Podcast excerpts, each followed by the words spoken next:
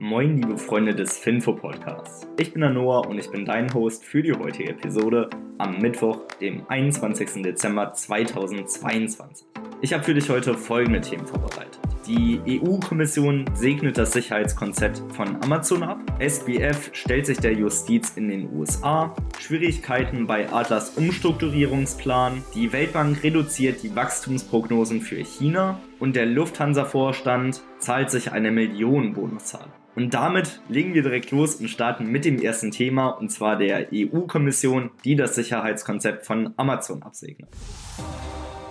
Sagen des weltgrößten Online-Händlers Amazon in einem EU-Verfahren, um möglichen Missbrauch der Marktmacht zu unterbinden, sind nun rechtsbindend. Dem Unternehmen wurde unter anderem vorgeworfen, nicht öffentliche Geschäftsdaten von unabhängigen Händlern für das Einzelhandelsgeschäft im eigenen Rahmen zu nutzen. Amazon sicherte jetzt zu, die Daten besser vor der Nutzung von eigenen Abteilungen zu schützen, um somit die Regulierung einzuhalten. Die Wettbewerbshüter der EU haben im Juli 2019 die Untersuchung eingeleitet wegen illegaler Geschäftspraktiken. Nun aber hat man sich endlich hier geeinigt und Amazon hat hier etwas mehr Ruhe. Sollte allerdings Amazon gegen diese Vorschriften und Abmachungen jetzt verstoßen, dann können Strafen in Höhe von 10% des Jahresumsatzes fällig werden. Als Amazon-Investor freue ich mich also sehr darüber, dass man sich geeinigt hat und hoffe natürlich, dass man hier auch die Zusagen einhält, damit man nicht so eine hohe Strafe bekommt. Aber apropos Strafe, da ist natürlich SBF gerade das richtige Stichwort, weil er stellt sich jetzt der Justiz in den USA.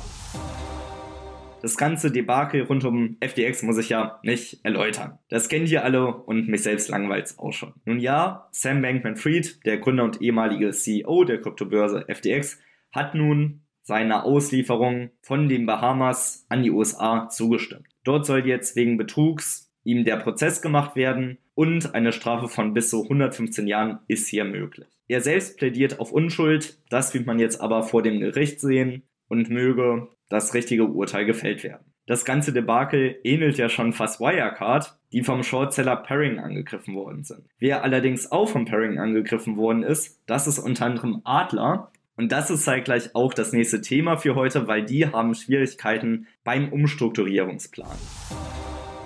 Die Inhaber der am längsten datierten Anleihen der Adler Group SA haben es versäumt, die Umschuldungsvorschläge des Unternehmens zu unterstützen. Das ist somit ein Schlag gegen den Versuch, einen Brandverkauf seiner Vermögenswerte zu vermeiden. Adler sicherte sich zwar die erforderliche 75%-Schwelle, die für alle Anleihen erforderlich seien, allerdings mit der Ausnahme der 2029er Inhaber, weil der Plan hätte dem Unternehmen zwei Jahre Zeit gegeben, Immobilien zu veräußern und somit einen Teil der Schulden zu begleichen. Eine Gruppe von Investoren, die 34% der 2029er Anleihen besitzen, fanden allerdings den vorgeschlagenen Umstrukturierungsplan ungerecht, da dieser eher die kurzfristigeren Wertpapiere begünstigt, aber nicht die langfristigen. Und das sorgte jetzt auch dafür, den Deal zum Scheitern zu bringen, da Adler nun mal auf jede Zustimmung der Anleihergläubigergruppen angewiesen ist. Der Vorschlag hätte Adler ein neues Darlehen in Höhe von 995 Millionen US-Dollar gewährt. Das ist jetzt allerdings nicht geschehen und Adler muss wirklich gucken, wie sie das Ganze jetzt stemmen wollen. Kommen wir damit aber auch zum Fakt des Tages, weil Adler gehören zu den größten Greifvögeln der Welt. Der größte in Europa heimische Adler ist der Seeadler mit einer beachtlichen Flügelspannweite von bis zu 2,60 Meter. Jetzt aber machen wir weiter mit der Weltbank, die die Wachstumsprognosen für China reduzieren. Die Weltbank Wachstumserwartungen für China wegen erheblichen Risiken mit einem Blick auf die Covid-Pandemie und der Immobilienkrise im Land stark abgesenkt. Das Institut geht nun von Wachstumswerten von 2,7% statt 4,3% im laufenden Jahr aus und 4,3% statt 8,1% im Jahr 2023 aus. Das Institut selbst sagt, dass Chinas Wachstumsaussichten mit erheblichen Risiken behaftet sind und insbesondere der Verlauf der Corona-Pandemie für Unsicherheit sorgt. Weil zwar weicht das Regime Chinas aktuell stark von der Zero-Covid-Strategie ab, aber man muss auch bedenken, dass zurzeit so viele Covid-Ansteckungen wie noch nie in China da sind. Und das seit Beginn der Corona-Pandemie. Also es ist wirklich krass dort aktuell. Besonders sei aktuell die Hauptstadt Peking betroffen, und aus Angst, sich anzustecken, bleiben auch viele Bürger zu Hause, was natürlich den Konsum negativ belastet und auch viele Geschäfte geschlossen bleiben. Und genau deswegen reduziert die Weltbank die Wachstumsprognosen für China und sieht in anderen Ländern wesentlich bessere Chance-Risiko-Verhältnisse. Kommen wir jetzt aber auch zur Aktie des Tages, weil das ist heute die KDDI-Aktie.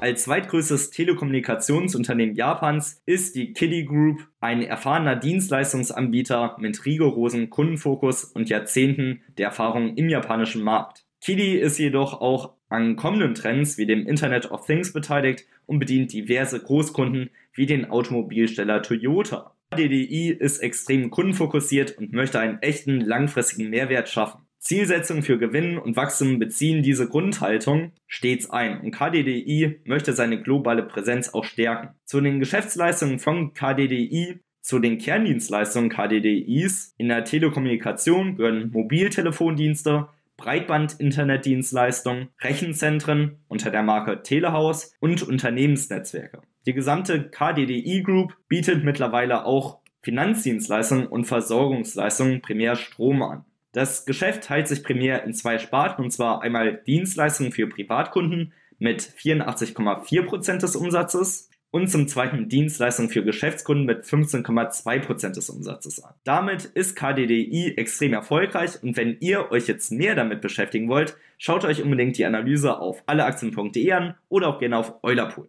Ich habe zuletzt das Feedback bekommen, dass die Aktie des Tages, dass hier das Segment etwas zu lang ist. Genau deswegen habe ich es heute ein bisschen kürzer gehalten. Deswegen wäre ich euch echt dankbar, wenn ihr mir einfach mal an noah.alleaktien einfach mal eine E-Mail schreiben könnt, um mir zu sagen, was ihr besser findet, die langen Ausführungen oder eher die kurzen. Und damit kommen wir auch zum letzten Thema, und zwar zur Lufthansa.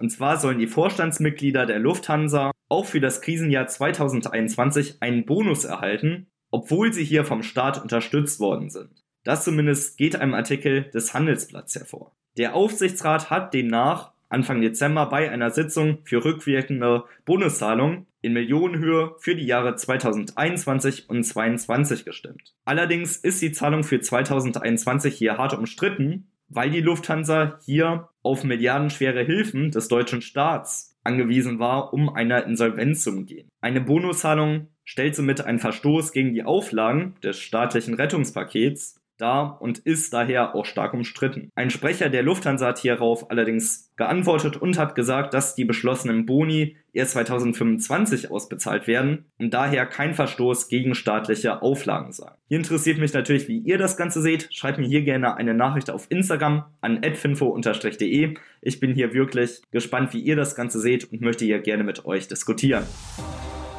Das allerdings soll es gewesen sein mit der heutigen Episode. Ich wünsche euch einen fantastischen Wochenstart und wir hören uns morgen wieder. Macht's gut, ciao.